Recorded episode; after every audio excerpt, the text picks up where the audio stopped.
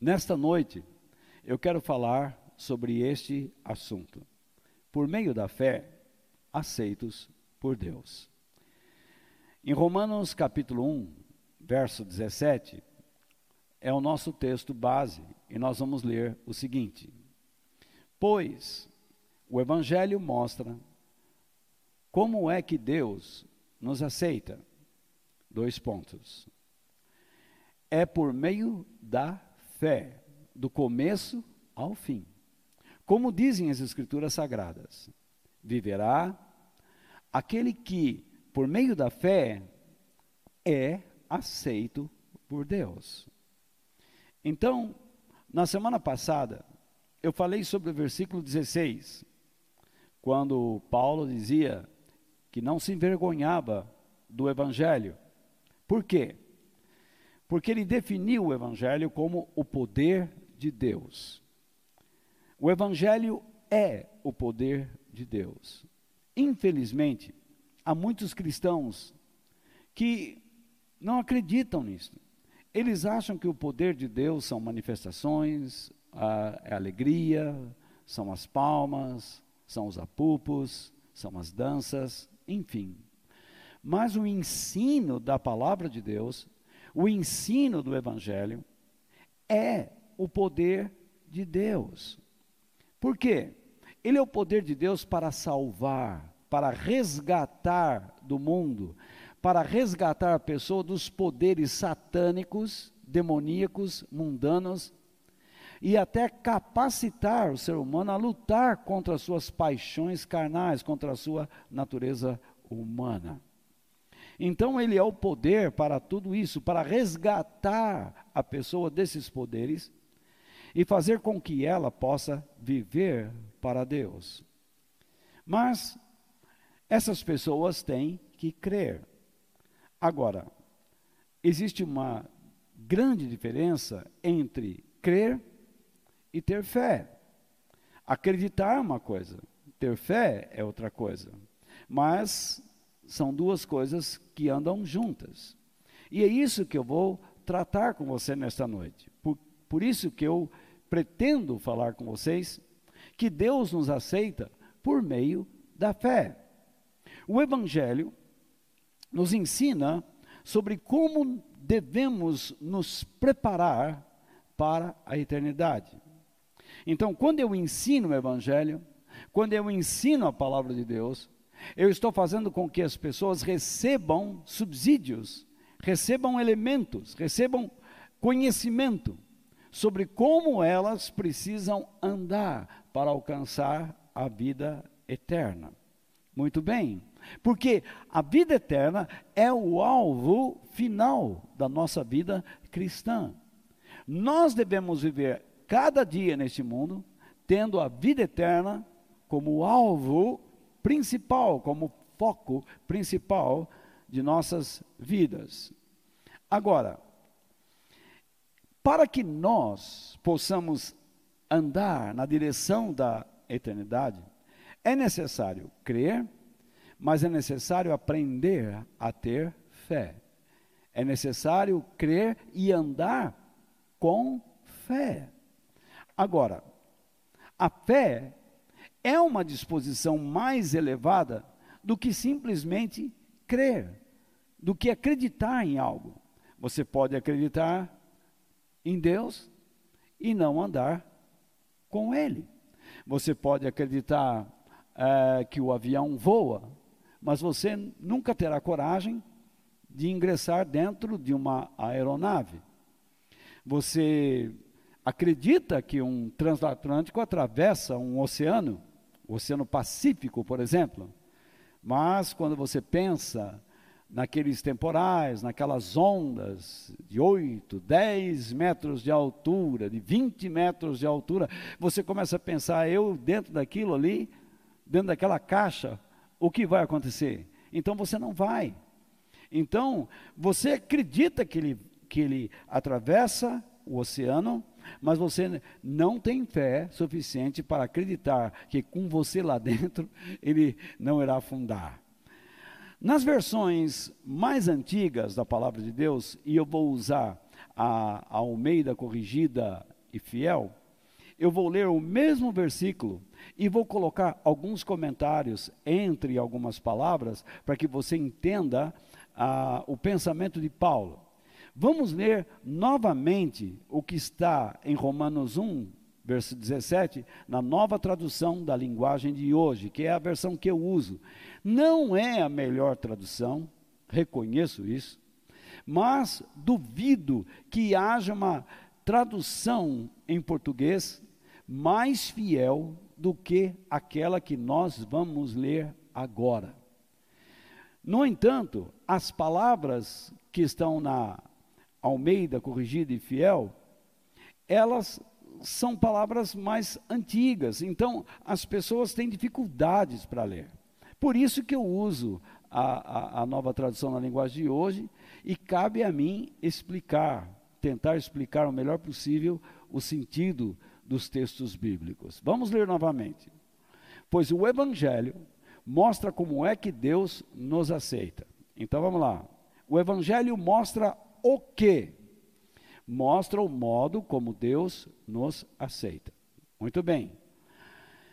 E como ele nos aceita? É por meio da fé. Então, Deus nos aceita por meio da fé. Ou então, por meio da fé, somos aceitos por Deus. Agora, somos aceitos por Deus por meio da fé quando? Do começo ao fim. Tem alguma base bíblica para isso? Sim, Abacuque. Como dizem as escrituras sagradas, em Abacuque, viverá aquele que, por meio da fé, é aceito por Deus. Você se lembra aquele texto diz: "O justo viverá pela fé. Então, a nova tradução na linguagem de hoje diz: viverá aquele que por meio da fé é aceito por Deus. A palavra justo significa aquele que foi justificado por Deus, isto é, aquele que foi aceito por Deus. Então, a nova tradução da linguagem de hoje usa a tradução da palavra, tá? Ela, ela mostra o sentido da palavra. Então, aquele que vive por meio da fé, é aceito por Deus. Então vamos ler o mesmo versículo na ACF, na, na Almeida Corrigida e Fiel. Então veja lá. Porque nele, então eu vou colocando alguns comentários. Porque nele, isto é, por meio do evangelho, por meio do evangelho, porque ele está falando do evangelho. No versículo 16, Paulo diz: Não me envergonho do que? do Evangelho. Por quê? Porque ele é, é o que? O poder de Deus. Então, Paulo vai definir aqui, porque nele, no Evangelho, se descobre. O verbo descobrir aqui significa nele torna-se claro, conhecido, vem à luz, tá? O Evangelho traz à minha mente a luz. O que ele traz? O que é esta luz? A justiça de Deus. É o modo como Deus nos aceita. O Evangelho nos ensina sobre a condição aprovada para que alguém seja aceito por Deus. Eu estou sendo claro? Eu espero que sim. Agora, repare bem, porque nele se descobre a justiça de Deus. Agora vem uma frase muito importante: de fé em fé. Isso é muito importante, eu vou explicar isso com um pouquinho mais de detalhe já já. Então, o que significa de fé em fé? Significa de dentro da fé para dentro da fé. É complicado, não é? Então veja bem, de dentro da fé para dentro da fé. Significa entre fé e fé. Por quê? Porque você não fabrica a fé em Deus. A fé, ela vem de Deus, como nós vamos ler já já. Você não pode gerar uma fé para crer em Deus. Você pode acreditar em Deus por algumas razões. Você olha a natureza, você pensa, Pense num filósofo, por exemplo. Ele olha a natureza, um filósofo, um cientista, ele olha a natureza e ele diz: Isso não pode existir por si mesmo. Isso é, é, é muito sofisticado, é muito perfeito. Existe um, um ser criador. Pronto, ele crê no Criador. Mas quem é o Criador para ele? O Criador para ele pode ser o Sol, pode ser a Lua. Ele crê num Deus, mas ele não tem a capacidade, ele não tem a fé para crer no único e verdadeiro Deus. Ele não tem a capacidade para andar em fidelidade com Deus. Há muitas pessoas dentro da igreja que acreditam em Deus, mas eles não têm fé. Então, o apóstolo Paulo diz: Você está agora dentro da fé que Deus deu a você. E o que você tem que fazer? Você tem que crescer para dentro desta fé. Você tem que crescer para dentro dela, você tem que dar volume a ela. E então ela vai se avolumando, ela vai, ela vai crescendo, ela vai encorpando, ela vai se fortalecendo, tá? E aí então ele diz: como está escrito. Mas o justo, isto é, aquele que é aceito por Deus, segundo as condições que ele estabelece, viverá. Isto é, viverá o que? A vida verdadeira, aquela vida que Jesus prometeu, a vida abundante. Lembra que Jesus disse: Aquele que crê em mim vai ter o que? A vida verdadeira. E então, como ele vai viver? Pela fé. O que significa isso? O que é fé? Pela convicção de que Deus é verdadeiro, que ele existe, e esta pessoa vai viver submissa, fielmente ou com fidelidade, obediente a ele. É isto que a fé traz. A fé traz uma convicção de que Deus é verdadeiro. Pronto. A, a fé traz uma convicção de que Deus existe. A fé traz uma confiança para que você se submeta fielmente a Ele e viva com Ele em um espírito de fidelidade, que é uma vida de obediência. Eu vou tomar todos esses, todos esses comentários que coloquei aí e vou usar, eu vou tomar a liberdade de criar uma paráfrase. Já criei, né? E eu vou mostrar para vocês como fica o pensamento de Paulo numa paráfrase. O que é uma paráfrase? Uma paráfrase é o arranjo do versículo tá? É a exposição da palavra de Deus de um modo comentado. Então, aqui está. Através do evangelho, através do evangelho é que, faltou o que lá, tá? É que somos preparados para a eternidade. Pois é por meio dele que descobrimos a condição divina para sermos aceitos por Deus. Ou seja, pelo processo contínuo de crescimento da fé para a fé. Dá para entender isso? Ou é complicado? Através do Evangelho, através do Evangelho, através do ensinamento, através da explicação do Evangelho, é que nós somos preparados para o quê? Para a eternidade, para vivermos com Deus. Pois é por meio dele, dele o quê? O evangelho. É por meio do evangelho que nós descobrimos a condição divina para sermos aceitos por ele. Ou seja, pelo processo contínuo de crescimento de fé para a fé. Como disse o profeta Abacuque, no, livro dos, no seu livro em Abacuque 2,4, está escrito o seguinte: Aquele que é aprovado e aceito por Deus, vive a vida com confiança nele e na convicção plena que ele existe. Quem é aceito por Deus é fiel, submisso e obediente ao governo dele. É isso que Paulo declarou.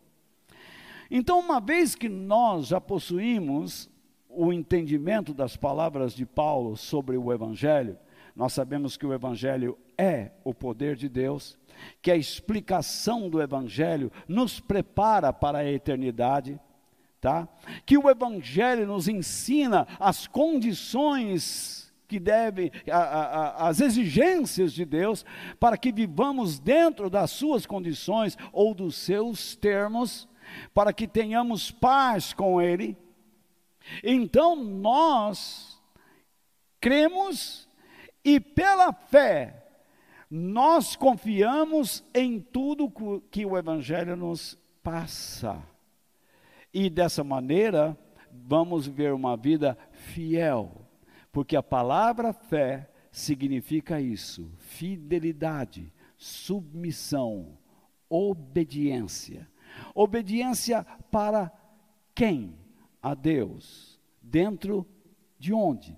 Do governo dele, do reino dele. Você se lembra que quando Jesus iniciou seu ministério de ensino, nas bem-aventuranças, ele disse assim: Bem-aventurados os pobres de espírito, porque deles é o reino dos céus. Quem são os pobres de espírito? são aqueles que sentem a necessidade de Deus, porque eles reconhecem a sua pobreza espiritual, eles reconhecem a sua fragilidade, a sua fraqueza espiritual, e eles clamam a Deus, tá? Para que arrume, transforme suas vidas. Então, onde Deus vai fazer isso? Dentro do seu reino. E aí então Deus estabelece algumas condições abaixo. Mas eu não vou explicar aqui as bem-aventuranças, isso eu posso deixar para uma outra vez, outra oportunidade, como repetição de algo que eu já fiz no passado. Então, aquele que quer crescer na fé, precisa entender uma coisa muito importante. Ele estará se colocando dentro do que? de um processo. Lembra que a fé para dentro da fé, de fé em fé, fé para a fé? Esse processo de desenvolvimento é isso. É o desenvolvimento da fé para dentro da fé. E não de dentro para a fé, para fora da fé. Como muitos pensam. Não, a sua fé tem que crescer, você tem que ir para fora, a sua fé tem que sabe, ultrapassar. Não, não. Você tem que ir, a fé te leva lá para dentro. É, é ali que ela será construída e você vai entender por quê já já. Então, veja só. A primeira coisa que eu quero falar com vocês é isto. A fé nos é dada como um presente de Deus, quando ouvimos e cremos no Evangelho. Quando você crê no Evangelho, você é levado a Jesus por quem? Por Deus, pelo Espírito de Deus. E então, Jesus é revelado a você como o teu Salvador, tá? O redentor da sua alma. E se você andar com Jesus, então Jesus, por meio de Jesus, você aprenderá quem Deus é. Então, quando você não conhece Jesus, Deus te chama e te leva à promessa que ele fez, a promessa do Messias, do Cristo, do Redentor, do Salvador. Então você chega a Jesus, conhece o Senhor Jesus, é convencido pelo Espírito Santo, você adquire fé de que precisa se entregar a Ele. Então você se oferece a Ele. E por meio da sua vida de unidade com Cristo, você agora passa a andar a fim de conhecer a Deus e crescer cada vez mais no Senhor. E esse crescimento onde se dá? Lá dentro. Agora, vamos lá. A fé nos é dada como um presente de Deus. Você não pode gerar essas coisas. É Deus que vai buscar você e é Jesus quem ensina você sobre Deus. Você não vai aprender sobre Deus no banco da escola. Hoje nós temos muitas pessoas que adquiriram experiências, estudaram as histórias da Bíblia e nos passam nos seminários muitos ensinamentos maravilhosos. Porém, Deus é muito maior do que tudo aquilo. Deus é muito maior do que tudo que imaginamos. Então, na nossa vida, na, na, na nossa experiência com Deus em nossas vidas, nós vamos aprendendo cada vez mais. Veja só, Paulo ensina o seguinte sobre o presente de Deus, que é a fé. Elemento este que nós não podemos criar nem gerar. O apóstolo Paulo diz em Romanos capítulo 10, versículo 17, que a fé vem, ela vem de fora para dentro da nossa mente. Mas volta, a mente, o evangelho não é no espírito? Sim, mas cuidado com esse negócio, eu não vivo pela mente, eu vivo pelo espírito. Isso é uma tolice, é uma loucura. Tome cuidado com isso. Então, a fé vem de fora para dentro, a nossa mente, por ouvir o que? A mensagem. A mensagem o que? O evangelho. A instrução do evangelho. Então nós ouvimos e aprendemos de Deus pela instrução do evangelho. E a mensagem vem por meio do que? Da pregação. A respeito de quem? De Cristo. Repara o que eu disse. Você está aqui, longe de Deus, mas para chegar a Ele você precisa antes chegar a Jesus. Então alguém vem e fala para você sobre Jesus. Esta pessoa está sendo usada pelo Espírito Santo. Então ela encaminha, o Espírito Santo encaminha você a Jesus, ele revela você a Jesus. Aquela pessoa não ficou pregando como alguém atrás de um púlpito, esbravejando, eh, levantando os braços, como eu estou fazendo agora. Numa conversa. Pregação não é gritar, pregação não é, é esbravejar, pregação é falar, é profetizar. Você fala à pessoa aquilo que está na mente de Deus, o desejo de Deus para aquela vida. Deus quer que ela vá a Jesus, você então vai lá e começa a explicar para ela como ela deve ir a Jesus. E isso é a pregação. A pregação é a respeito de Cristo. E o que seria isso? Acerca da sua divindade, conselhos e obrigações para com Ele. Infelizmente, nós falamos muito sobre a divindade de Jesus. Claro, isso é maravilhoso. Tudo bem. Jesus tem poder, ele pode curar, ele pode ressuscitar, ele pode arrumar sua vida, ele pode consertar sua casa. Muito bem.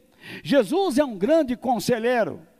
Que bom! Você vai aprender coisas maravilhosas, você vai saber como lutar contra os demônios, você vai aprender como lutar contra os inimigos, você vai aprender como lutar contra si mesmo. Mas não se fala sobre as obrigações para com ele. Dificilmente ouvimos pessoas falando sobre as obrigações, o nosso compromisso. A fé nos leva, desde o início, a nos comprometermos com Ele. Se não existir um compromisso de crescimento em Cristo, não existirá fé. Porque uma das coisas que a fé exige é que nós conheçamos Deus melhor. Isso está lá em Hebreus 11. Então, veja lá, você ouve a mensagem de Deus, e por meio das explicações divinas sobre a divindade de Cristo, você crê, você chega até Jesus, e então você ou você vai aprender os conselhos de Deus por meio de Cristo na sua vida e vai viver comprometido com Ele. Você cumprirá obrigações para com Jesus, e é por meio de Cristo que você vai viver para Deus. Eu não sei se estou sendo claro ou estou fazendo confusão na sua cabeça, mas é assim que se vive, é desta maneira. Você não consegue forçar sua mente a viver para Deus. Você pode ficar na igreja. Eu estou cansado de ver. Você fica na igreja por anos e anos. Aí chega um momento que alguma coisa te emociona e você, você diz assim: Não, agora eu vou viver, agora eu vou. Vai nada. Você vai passar meia hora, duas horas e você volta a ser o mesmo abacaxi você volta a ser o mesmo é, maracujá maduro, tudo enrugado, você fica a mesma coisa. Eu estou cansado de ver gente indo em acampamento, retiros espirituais, e tem aquele bendito culto da fogueira.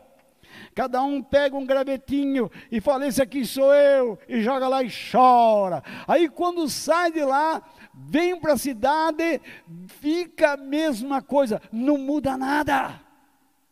Porque você não consegue viver para Deus por meio do seu próprio esforço.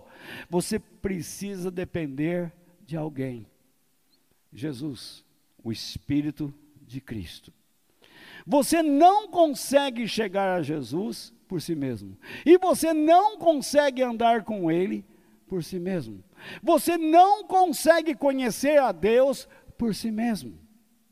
Você precisa da fé inicial. E essa fé inicial é aquele convencimento que o Espírito Santo dá à nossa mente. Veja o que Paulo diz em Efésios capítulo 2, versículos 8 e 9. Pois, pela graça, isto é, pela amável bondade tá, de Deus, vocês são salvos, como eu disse, resgatados, vocês recebem o livramento, lógico, dos poderes satânicos, demoníacos, mundanos e também da natureza humana. E isso tudo por meio do quê? Por meio da fé, isto é, pela confiança e submissão ao que? A orientação divina, ao conselho divino. Isso não vem de vocês. Isto é, isso não surge de dentro das suas mentes, mas é um presente, é uma oferta divina, como expressão de honra que é dado por Deus. Então, você é salvo pela graça de Deus, tá? resgatado pela bondade, pela amável bondade de Deus, pela eterna bondade, pela infinita bondade de Deus, pelos recursos que vêm da graça de Deus, pela benevolência, pela generosidade de Deus, a fim de se libertar daquilo que te amarrava, os poderes da carne, do mundo, poderes demoníacos, e satânicos. Aí então, Paulo continua. A salvação não é, repare bem que eu destaco, a salvação não é o resultado dos esforços de vocês. O que, que é isto? A salvação não é uma negociata, não é uma barganha. Portanto, então ele vai concluir: portanto, ninguém pode se orgulhar de tê-la. Ele quer dizer o seguinte: por tê-la conquistado por esforço próprio, ninguém pode se orgulhar, ninguém a consegue por esforço pessoal. Olha lá, quando eu destaco, quero que você volte a olhar o versículo agora. Repare que no versículo 9 ele fala: a salvação não é. O apóstolo Paulo não está falando da eternidade aí, mas está falando do início da sua caminhada com Deus por meio de Cristo, quando ele te leva a Jesus. A salvação, quando você recebe a salvação, você não tinha feito nada por Deus, foi um ato de Deus para a tua vida. Ele quis chamar você. Deus chamou você para andar com Ele. E você vai dizer sim ou não. Aí, você vai dizer assim: eu fui em tal lugar, uma pessoa começou a falar comigo sobre Deus. De repente eu senti algo lá dentro, uma coisa me incomodando. A minha mente, puxa, tantos pensamentos de como eu sou imundo, meu Deus do céu, como eu sou sujo, como eu não mereço nada. Lógico, você não merece mesmo, nem eu.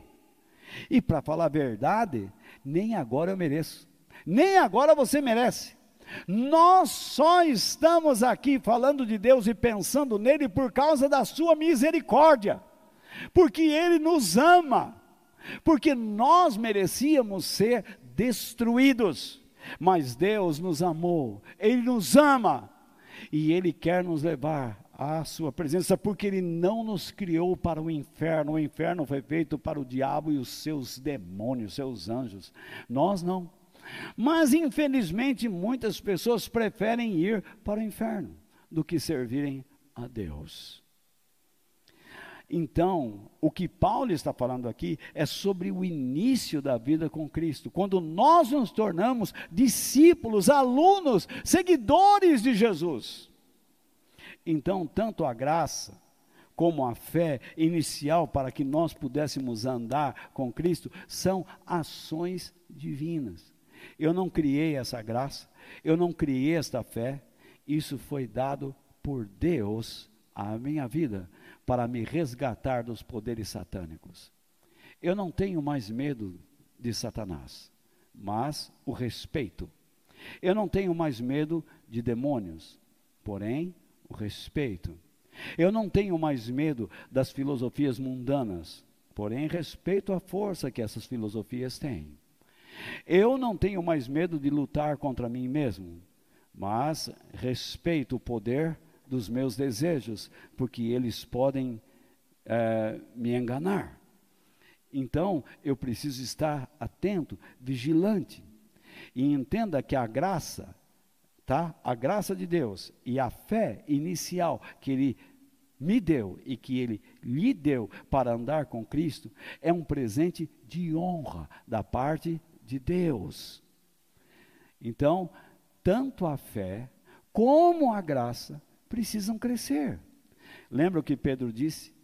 Cresçam na graça e no conhecimento de nosso Senhor Jesus Cristo. Isso está escrito lá em 2 Pedro, capítulo 3, verso 18. Então, como nós já vimos, a fé inicial, ela começou. Então você agora tem a fé mas ela precisa crescer. E sempre que nós pensamos em crescer, nós pensamos em algo para cima, não é verdade? Crescer. No entanto, a fé, ela não cresce para fora, ela cresce primeiro para dentro. Ela ocupa todo esse espaço, ela vai crescendo, ela vai crescendo, ela vai se alimentando, ela vai se alimentando, ela vai se alimentando, e então ela vai encorpando, ela vai encorpando, tá? Todo o meu ser vai sendo é, é, habitado pela grandeza e pela glória de Deus. Eu, à medida que eu vou sendo fiel a Deus, eu vou conhecendo mais a sua glória. À medida que eu conheço mais a glória de Deus, eu cresço em fidelidade. É, é, é um crescimento contínuo. É uma coisa é, é engrenada na outra. Eu, eu não consigo desvincular essas coisas, elas estão juntas, andando juntas. Por isso, em segundo lugar, a fé precisa ser compreendida. Então, se eu preciso compreender a fé, a primeira coisa que eu quero dizer a vocês, o que a fé não é. Então, eu vou colocar aqui, uh, primeiro, a fé não é um esforço mental de positivismo. Então, algumas pessoas dizem assim: Eu tenho fé que amanhã vou levantar e o dia será maravilhoso, porque eu já mentalizei. Isso não é fé. A fé não é um exercício religioso. o primeiro não está falando de religião. O segundo agora já é religioso. A fé não é um exercício religioso mental e emocional, tá? Que é feito para surpreender a Deus e forçá-lo a nos dar o que queremos. Há muitas pessoas que dizem assim: Eu tenho fé que Deus vai, ou oh, Senhor, eu tenho fé. Ou ele cerra os punhos e começa a fazer até careta. Eu tenho fé, eu tenho fé, eu creio. Daqui a pouco ele vai ter problemas é, de câimbras, vai ter distensões musculares, vai ter dores pelo corpo, porque a fé não é isso. Você não pode tentar surpreender a Deus. A fé não é para você ditar a Deus o que ele precisa fazer. A fé não existe para você tratar Deus como seu subserviente. A fé não existe para que Deus seja fiel a você. Deus não precisa de fé. Eu preciso de fé. Eu preciso ser fiel. Eu preciso ser submisso. Eu preciso ser comprometido. Eu preciso ser obediente. Deus é santo, eu não.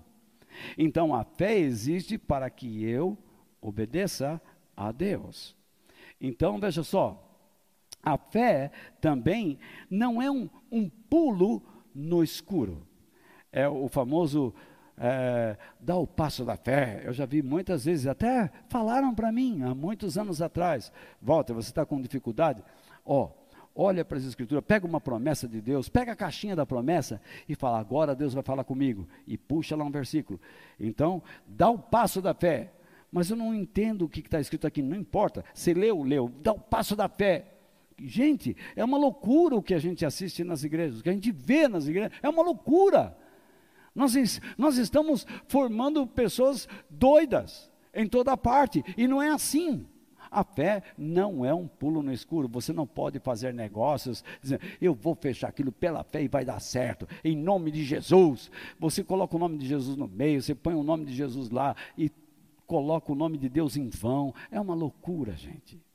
Agora, a fé não é uma atitude irracional simplista. O que, que é simplista? Alguma coisa sem conteúdo. Você não pode pegar, é, como eu posso dizer, você não pode ser uma pessoa ingênua, sabe? A fé não é irracional, a fé te leva a pensar. Por que, que Deus te deu a Bíblia? Para você aprender, para você ler. Por que Deus levantou pregadores, mestres? Para você aprender, para que certas coisas entrem no seu intelecto. A fé não é um sentimento próprio a compromissos Uh, absurdos. Eu coloquei um ponto e vírgula que eu devia ter tirado ali e não tirei, ficou duas coisas, me, me perdoe. A fé não é, então, um sentimento próprio a compromissos absurdos. Eu, em vez de eu colocar o S, coloquei o ponto e vírgula. Estou ficando doido, né? Mas tudo bem. Então, o que significa? Você não pode pegar o, o, o, o Zé do bar e falar: Zé, eu comprei um avião e eu creio que você pode pilotar ele. E o Zé toma umas cachaça, e ele então vai para o aeroporto, e você quer colocar ele no avião de todo jeito. Ele não vai pilotar aquilo, mas de jeito nenhum. Então chega a, a sua a, a, pessoa que presta serviço na sua casa e você diz assim: olha, eu estou com uma dor aqui, eu queria muito que você escrevesse nesse papel em branco uma receita para mim. Eu vou na farmácia comprar ela não é médica, ela não sabe o que você tem, isso é loucura. Muitas vezes nós nos metemos em compromissos absurdos porque nós transformamos a fé em um sentimento próprio. Está tudo errado. Agora, o que é a fé? Então, a fé é a crença em alguma coisa, tá? É a crença em alguma coisa, naturalmente. E, portanto, ela precisa ter conteúdo intelectual. Para você aprender Jesus, tem que saber quem Ele é. Para você conhecer a Deus, você tem que aprender quem Ele é. E é por meio de Jesus que você vai adquirir isso. Para você conhecer a história do povo de Deus, você tem, você tem, que ler a Bíblia. E o Espírito de Deus vai convencer você de que a palavra de Deus é inspirada por Ele. A fé é a certeza de se estar agindo sob o comando de Deus. Quando você age com fé, tá? Em fidelidade, submissão, obediência Você está debaixo do comando de alguém. Você está obedecendo a alguém. E você tem que ter plena certeza de que está obedecendo a Deus. A fé te dá esta confiança. A fé é fidelidade, confiança, submissão e obediência ao que? À palavra de Deus. Deus diz o que devemos fazer e é isso o que nós vamos fazer. Eu lembro que quando eu era menino, ah, eu me lembro de uma situação em que eu me vi cercado por outros garotos, outros meninos, e eles queriam me agredir. E eu me vi em papo de aranha. Eu, eu gostava de brigar, sabe? Eu era meio briguento. Só deixei de ser briguento há poucos anos também, viu? Mas veja só. Então, o que, que aconteceu? Quando eu me vi cercado por eles, eu escutei meu pai gritando: O que está acontecendo aí? Vem já para cá. Eu reconheci que era a voz do meu pai. E quando eu olhei, eu saí correndo na direção dele, em direção aos seus braços. Mas por que os outros meninos não me seguraram? Porque aquela voz foi estranha para eles. Quando eles escutaram, o que está acontecendo aí? Vem para cá! Eles pararam. Aquela voz era uma voz de alguém com autoridade. Se eles soubessem que era meu pai, talvez eles até me dessem um pontapé, um tapa, mas eles não fizeram nada. Você, quando está cercado pelo inimigo e você não tem saída, Deus vai dizer minhas coisas. Sou eu, filho. Confie em mim. O inimigo não vai agir, mas você vai sair de lá. Deus faz você sair de lá para os braços dele. Você reconhece a voz de Deus, como eu reconheci a voz do meu pai. Agora, a minha atitude de ir para o meu pai significa o quê? Que o meu convívio com ele me fez conhecer o timbre da sua voz. E eu sabia que ele era a pessoa que iria me proteger. O meu pai. Eu tomei, um ato, tomei uma atitude, tá? Eu realizei uma ação. Qual foi a ação? De sair dali e ir para os braços dele. Por quê? Porque ele falou: venha já para cá. Ele me deu um caminho, ele me deu uma voz, ele me deu um comando, ele me deu uma ordem. E eu obedeci. Se eu não obedecesse, não, já já eu vou, vou enfrentar esses oito ou dez aqui. Hum, eu chegaria lá nos braços dele, em frangalhos, em pedaços, esquartejado, ensanguentado, todo machucado. Mas quando eu obedeci, eu realizei uma ação. Que ação? Uma ação de fé.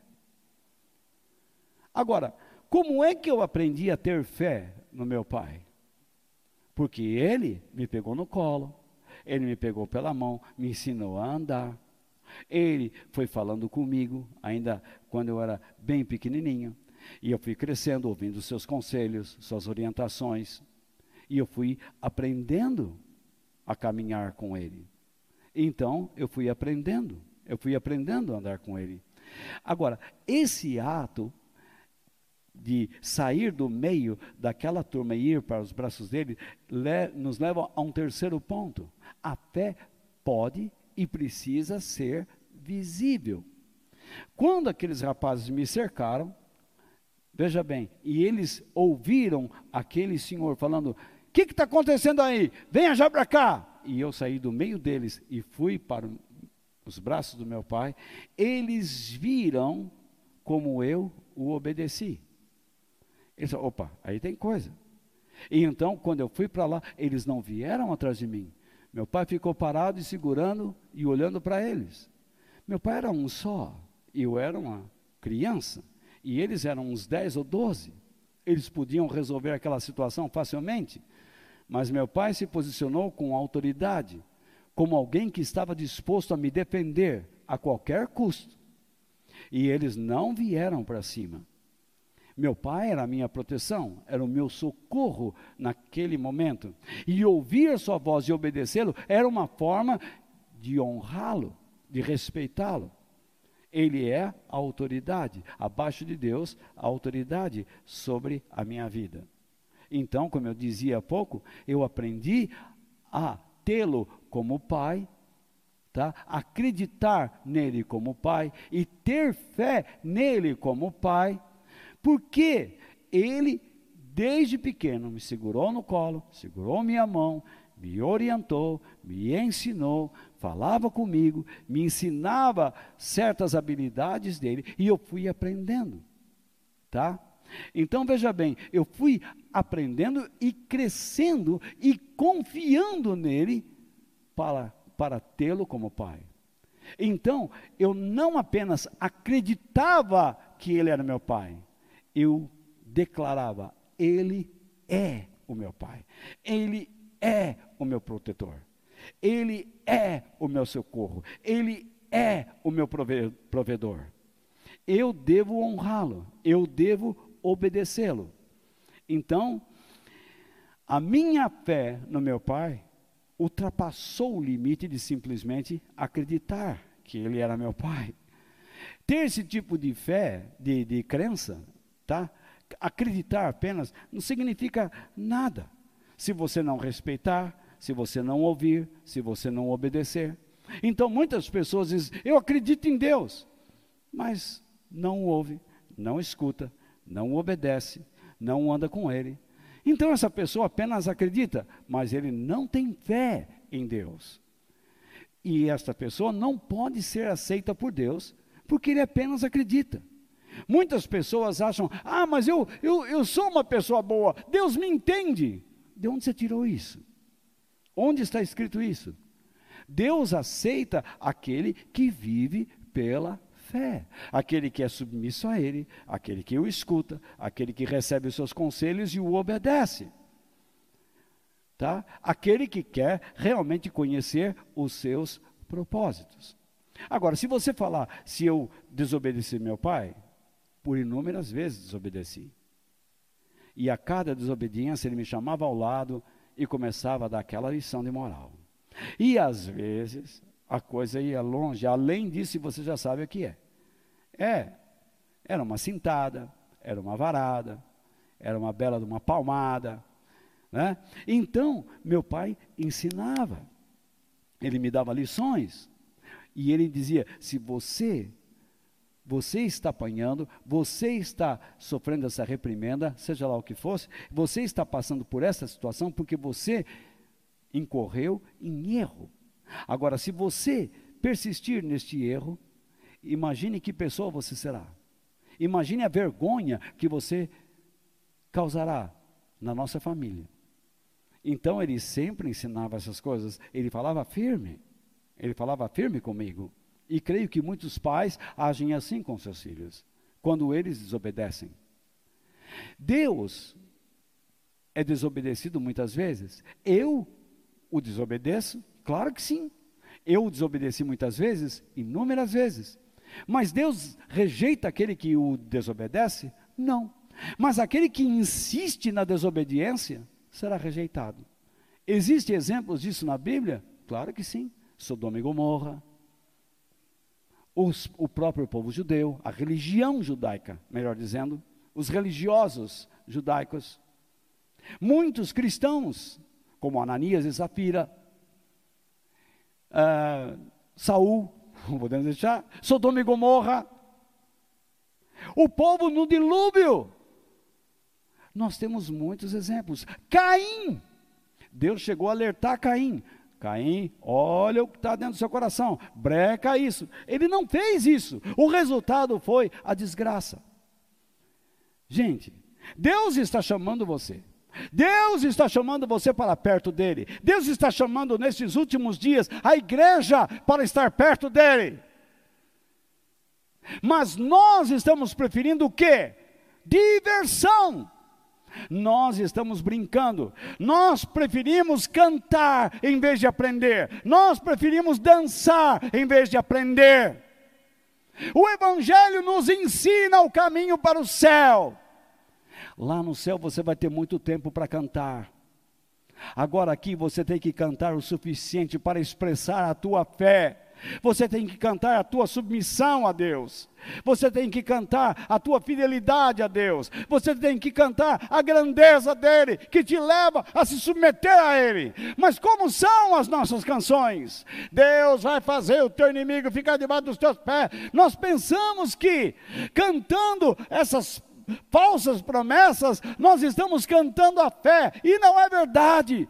Nós temos que cantar a nossa fidelidade a Deus. Se paz a mais doce me deres gozar, se dor a mais forte eu tiver que sofrer. E o que diz depois? Você depois percebe nos versos daquele autor a sua fidelidade a Deus mais perto quero estar, ainda que seja dor, que me una a ti. Esses hinos expressam a fidelidade, esses hinos expressam o que? A coragem. Esses hinos expressam que? A humildade de uma pessoa que, ainda que esteja perdendo algo, não quer perder Deus, porque a fé o convenceu de que Ele é real, de que Ele existe, de que Ele é verdadeiro e de que você está aqui apenas de passagem. Este mundo vai passar, passará o céu e a terra, mas as minhas palavras não hão de passar, disse o Senhor Jesus. Veja o que diz o livro de Tiago, quando nós pensamos sobre esta questão do crescimento da fé para dentro da fé. Nós temos que entender que Deus não rejeita os desobedientes. Quem são os desobedientes? São os que não obedecem. Isso é o óbvio. Mas não obedecem o quê? Ordens, planos. Deus nos dá uma direção e nós vamos para outra. Deus diz: faça isso. E nós fazemos outra. A mãe diz para o filho: vá à padaria. E ele vai jogar bola.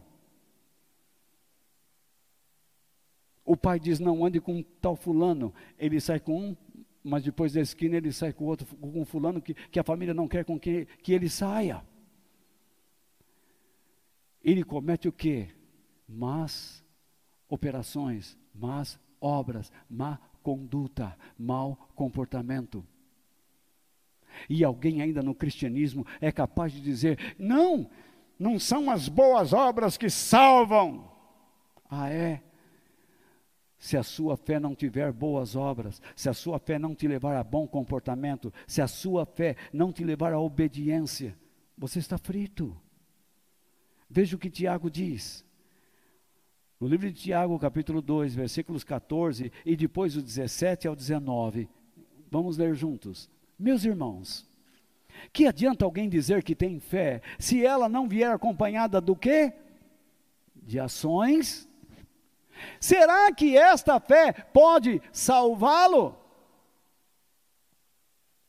Não me venha com a conversa de que ele está falando sobre o início da vida cristã. Primeiro, porque ele chama meus irmãos. Ele está falando com quem já é cristão, com quem já é seguidor de Jesus.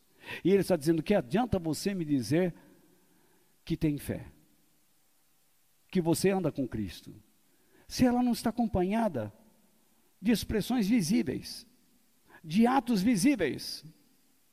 Essa fé vai salvá-lo? Então, meu querido, abre o teu olho. Você pode perder sim a tua salvação por falta de boas obras. Porque Deus nos chamou para as praticarmos. Então, no versículo 17 ao 19, ele diz: portanto, a fé é assim. Se não vier acompanhada de ações, é coisa morta. Se você, Deus nos dá uma, a Bíblia, você não lê a Bíblia. Ler a Bíblia é uma boa ação? É.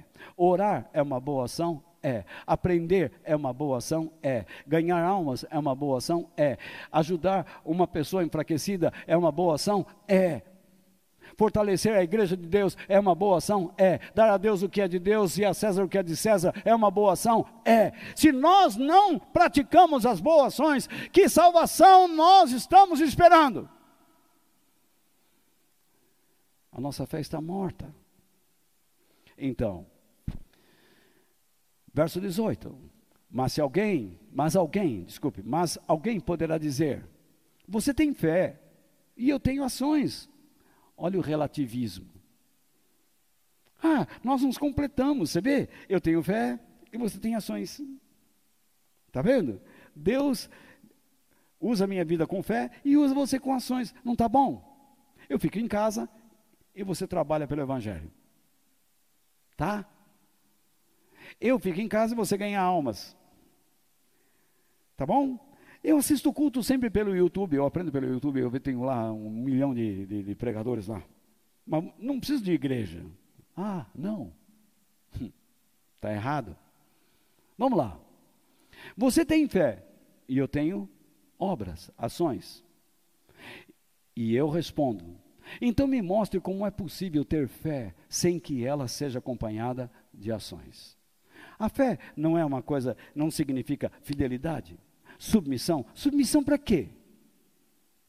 Submissão para quê? Até o cachorro, quando você fala, não faça isso, ele, vai... ele para.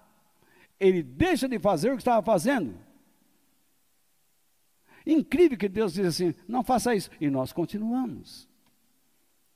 Enfim.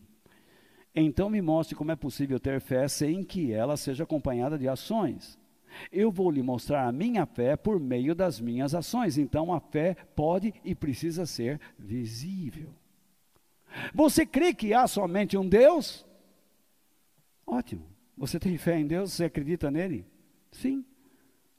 Que vantagem é isso? Os demônios também creem e tremem de medo dele. Mas o que, que eles fazem? Eles perturbam o mundo inteiro. Uma pessoa pode acreditar em Deus e ser um, um joio dentro da igreja. Uma pessoa pode acreditar em Deus e ser um preguiçoso, um, um covarde. Uma pessoa pode dizer, eu creio em Deus, e ser um muquirana ou um avarento. Uma pessoa cheia de mágoa, de ódio, que destrói a vida de todo mundo. Um pai pode acreditar em Deus e não educar seu filho para a glória de Deus, mas ensiná-lo a ser um mundano, um inconsequente. Uma igreja pode dizer: Nós somos de Deus, nós cremos em Deus, mas não ensina o povo de Deus sobre as suas obrigações para com Cristo então não existirão ações, não existirão boas obras. Boas obras não são as coisas que você imagina que devem ser, mas as boas obras são coisas, são ações preparadas por Deus para cada um de nós e para todos nós desde a eternidade.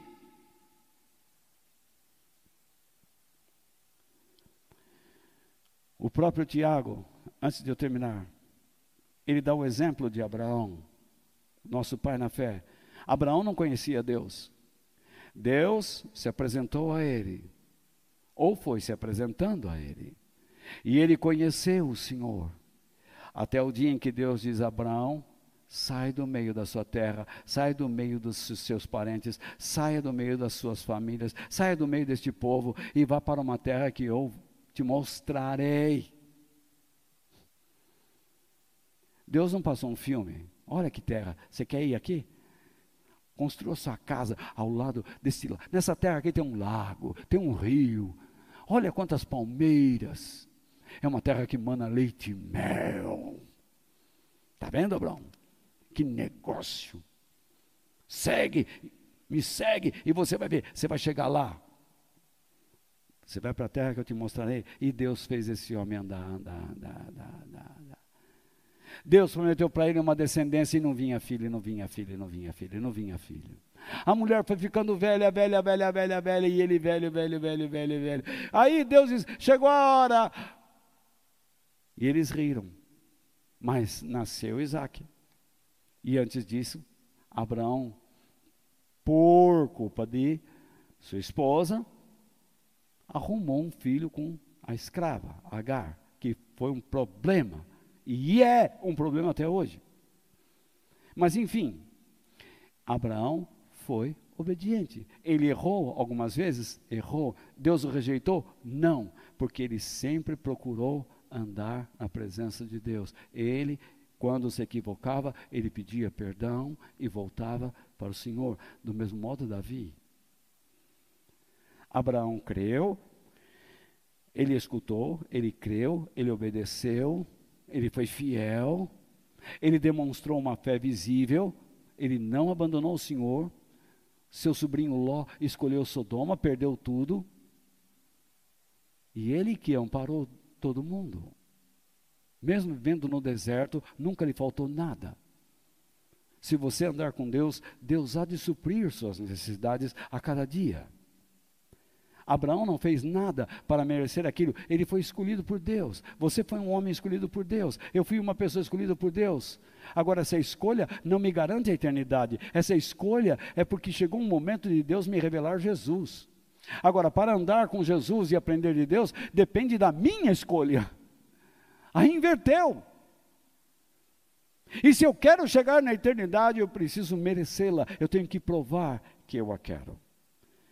E deixe-me ir para o último ponto, senão fico falando, falando, falando, e eu não vou terminar nunca. Porque eu gosto de falar, hein? A importância da consciência limpa para o fortalecimento da fé.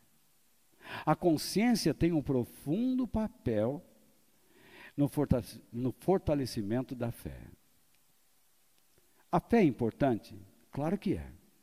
Sem fé é impossível que agrademos a Deus. Não é assim que está escrito no livro de Hebreus? A fé nos dá o conhecimento da existência e da realidade de Deus. Mas a fé também exige de nós que o conheçamos melhor. Quem está andando com Jesus e se esquiva de conhecer Deus melhor, é porque não quer obedecê-lo. Claro, simples assim. Ele acha, ele, ele, ele quer encontrar desculpas para dizer: sabe por que eu não faço? Sabe por que eu não falo do Evangelho para as pessoas? Porque eu não sei, eu não aprendi. Você está 40 anos na igreja. O apóstolo Paulo diz: vocês já deveriam ser mestres. E é necessário que eu os alimente com leitinho. Paulo repreendeu esse tipo de gente. E você quer que eu passe a mão na cabeça? Não posso fazer isso. Eu, quando ingressei na igreja, eu conheci uma senhora americana, uma missionária no Brasil, chamada Dona Mary Johnson. E ela me adotou. E ela então, a primeira coisa que ela fez, você quer servir a Deus, Walter? Eu falei, eu quero. Ela pegou a chave do seu escritório, abriu o escritório, colocou um livro na minha frente diz: Você vai ler, eu vou trancar a porta, daqui duas horas eu volto e você vai me dizer o que leu. Eu não gostava de ler, nem gibi eu lia eu gostava de ver gravura, né? Gravura, é, imagem. Esse negócio que uma imagem vale mais do que mil palavras, isso é coisa de louco, viu? Na minha opinião, é coisa de louco. Tá? Eu prefiro palavras em vez de gravura. Para dizer a verdade, eu quero pensar, eu quero exercitar meu cérebro. Eu quero pensar, quero raciocinar. Muito bem. A fé exige que eu conheça Deus melhor.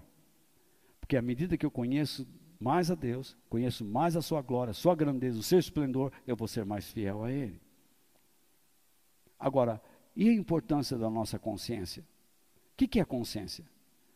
Consciência é a capacidade que nós temos de discernir a nossa realidade no momento.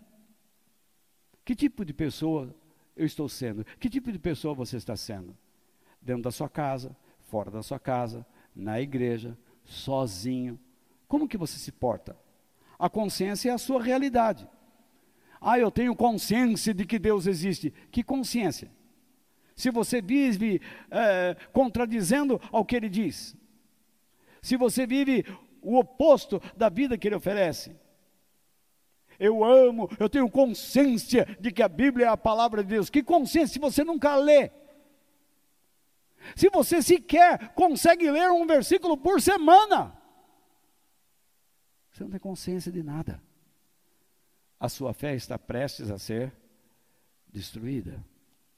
E o pior de tudo é que o Espírito de Deus vai usar a tua consciência, às vezes para te acusar e às vezes para te defender. o Espírito de Deus nos acusa por meio da nossa consciência, por meio da nossa realidade. Ele diz: olha aí, exemplo, Caim. Exemplo, Saul. Exemplo, Davi. Natan chegou para Davi e disse: Que você faria para um homem, Davi, que roubou a ovelha? Ah, mandar matar. Você é o homem. Deus acusou a realidade de Davi. Você precisa ser morto. O que, que Davi fez? Correu na presença de Deus rasgou suas vestes e disse: Deus, não retires de mim o teu Espírito Santo. Devolve a alegria da tua salvação. Cria em mim um coração puro e um espírito reto. Ele sabia que havia perdido a consciência de Deus. Ele sabia que estava afastado de Deus. Mas ainda existia uma réstia, ainda existia uma centelha de luz na sua alma. Ainda existia uma ação de Deus. Ele permitia ainda que o Espírito de Deus trabalhasse na sua mente, na sua alma, no seu espírito, e ele obedeceu. apesar de todas as consequências do seu pecado, Davi foi salvo.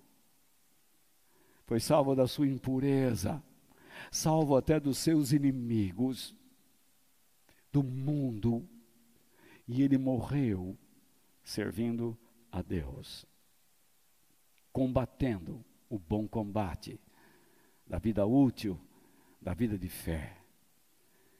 Deixe-me terminar lendo mais um texto da Bíblia, 1 Timóteo, capítulo 1, verso 19, diz assim: Conserve a sua fé e mantenha a sua consciência limpa. Isto é, julgue a sua fé como verdadeira, examinando a realidade da sua vida, o modo como você está vivendo, agradando ou não a Deus. Como é que você sabe que a sua fé está viva? Como é que você sabe que a sua fé está atuante? Pelo modo como você está vivendo. Você é uma pessoa dedicada a Ele ou não? Como é que você sabe que seu pai está sendo honrado por você? Pelo modo como você o trata. Como é que você sabe que o seu filho é amado por você? Você vê a reação dele quando você conversa com ele. Enfim, algumas pessoas, voltando ao texto, algumas pessoas não têm escutado a sua própria consciência. Olha o que a Bíblia diz. Você percebe que a fé não tem nada a ver com essa coisa, eu vivo pelo Espírito. Você vive pela loucura da sua mente. Porque a fé desperta em você intelecto, desperta em você inteligência, desperta em você a análise. A análise da sua realidade. Algumas pessoas não têm escutado a sua própria consciência. E isso tem causado o quê?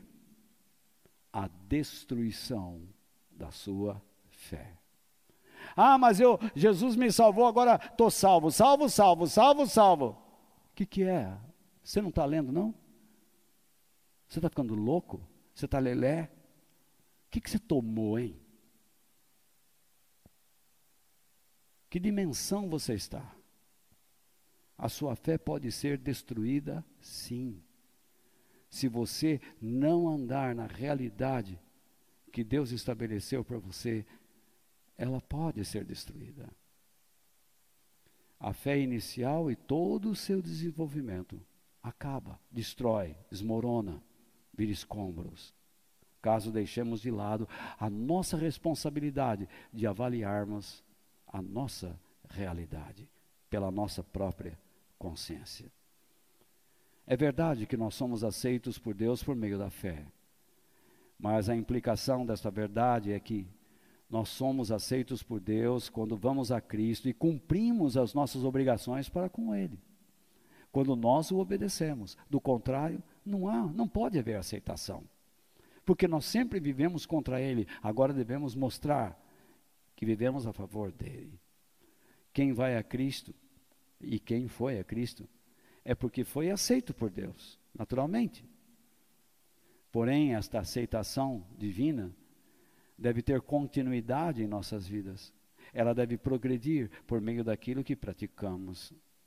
Nós devemos ser pessoas úteis ao reino de Deus e o nosso trabalho deve provocar a expansão do seu reino. Porque aquele que foi aceito por Deus está unido com Cristo. É uma pessoa que viverá pela fé. E por viver pela fé, do início ao fim, ela irá expressar a glória de Deus. Eu espero que Deus tenha usado a minha vida para tratar com você. Volte para Deus, mas com a fé verdadeira. Por isso que quando Paulo diz à igreja de Corinto, de Corinto, homem, antes de participar do pão e do vinho, examine, avalie a si mesmo. Se você vive fora da realidade de Deus, se você vive fora do compromisso de Deus, se você não é submisso às obrigações com Cristo, não toque no pão e nem no vinho. Porque você não é corpo, você é elemento estranho. Que Deus nos abençoe.